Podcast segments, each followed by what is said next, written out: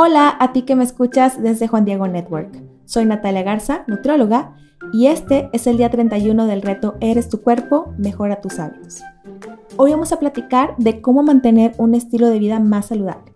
Algunas personas han estado en algún programa de nutrición para perder peso, para perder porcentaje de grasa y llegan a su meta, ¿no? Y otras personas quizás ya lo tienen, ya tienen su porcentaje de grasa saludable, su peso saludable y se preguntan, bueno, ahora que sigue, ¿cómo puedo hacer este balance entre, bueno, sí, llevar una vida saludable de alimentación y de estilo de vida, pero qué hay con esos antojos que tengo, con ese pequeño antojo de pastel que tengo, quiero comerme una hamburguesa con papas, quiero ir al restaurante, ¿qué puedo hacer con eso, no?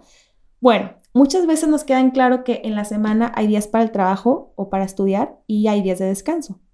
La mayoría de las veces pues tenemos que cumplir con nuestras responsabilidades, pero hay un momento para todo, ¿no? Hay un momento para descansar. Igual es en nuestra alimentación y en nuestro estilo de vida. Si la mayoría de los días llevamos a cabo ese orden, esas recomendaciones de alimentación y de estilo de vida que son más saludables, pues esto se va a ver reflejado en la salud. Y hoy quiero compartirte algunos consejos prácticos para que puedas balancear un poquito más tu estilo de vida. El primero es que pienses en este porcentaje o relación de porcentajes de 85-15. Esto es para personas sanas. En un 85% de la semana lleva a cabo el cuidado en tu alimentación. Cuida los detalles desde limitar los nutrimentos críticos, como por ejemplo lo que sea frito, empanizado, cuidar el tipo de grasas, evitar los azúcares añadidos, cuidar el consumo de sal, de sodio, hasta también ser muy consciente de incluir suficientes raciones de frutas y de verduras, de cumplir con la meta de agua, de incluir cereales integrales y también buscar que tenga tu alimentación más fibra. Y también en cuanto a tu estilo de vida, pues cubrir lo mínimo de recomendación, la mínima recomendación de ejercicio, que son 150 minutos semanales, y también dormir suficiente, cerca de 8 horas. Y en ese aproximado 15% de tu semana, ahí sí disfruta disfruta sin culpa de ese antojo que tienes, de esa pequeña eh, rebanada de pastel o quizás de ese platillo de alto en grasas saturadas que a lo mejor es frito o es empanizado. O sea, lo más importante es que lo aprendas a disfrutar sin tener atracones, sin, sin, llegar a los excesos, que lo aprendas a disfrutar. Incluso verás a nutriólogas hacer esto, porque depende del contexto de la persona. La persona tiene un, una buena condición de salud, qué tan seguido lo hace y en qué cantidad lo hace, ¿no? Todo eso importa para saber si nos va a afectar o no. El segundo consejo es tener una sana relación con la comida. Si tienes un peso saludable, es bueno tener esta sana relación con la comida. Recuerda que una sola comida saludable no va a ser ya el impacto en, tu salud, ¿no? No va, no va, a ayudarte a mantener ese peso saludable, como tampoco una sola comida que se considera poco saludable va a ser la responsable de que aumentes de peso. Lo más importante es la frecuencia y la cantidad, como te mencionaba.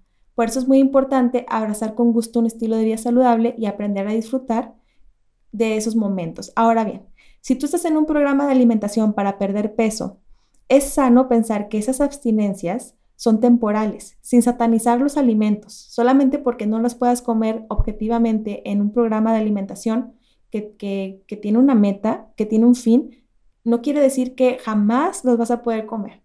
Entonces es bueno pensar que, que esto es temporal y que va a llegar un momento en donde tú puedas aplicar ese 85-15. Ahora, en algunos programas, si tienes una buena comunicación con tu nutróloga, quizás puedas incluir algo de esto que se te antoja pero lo más importante es que ella pueda guiarte cómo puedes hacerlo, ¿no? Y yo les doy mucho este ejemplo a algunos pacientes que a lo mejor se sienten un poquito frustrados por esto. Les digo, es como cuando tú quieres comprar un, auto, un automóvil, ¿no? Te pones a ahorrar. Y entonces mientras estás ahorrando dinero porque tienes algo más grande que quieres alcanzar, como la compra de un auto, pues a lo mejor no vas a estar gastando tanto en el mes. A lo mejor no vas a ir tantas veces al cine o vas a ir tanto a entretenimiento que te haga gastar mucho, pero va a llegar un punto en el que ya no tengas que ahorrar para eso y que puedas disponer más dinero para poder disfrutar de esa ida al cine, ¿no? Igual es en la alimentación, o sea, cuando tú estás en un programa para perder peso, pues en un momento a lo mejor te vas a privar, pero vas a lograr tu meta y después vas a poder aplicar este 85-15.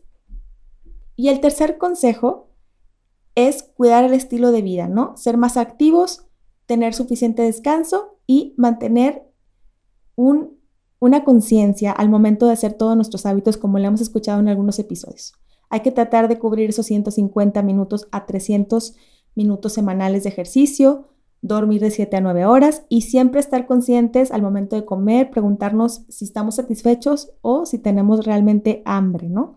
Y también comer despacio para, para que esa señal llegue de, de saciedad, ¿no? A nosotros. Entonces vamos a tratar de cuidar esos detalles para poder balancear, para poder ver las cosas con madurez, con sabiduría, saber que la mayoría de las veces tenemos que tener pues mucho cuidado con nuestra alimentación, buscar nutrirnos bien y que hay un momento adecuado para disfrutar de repente de algún antojo.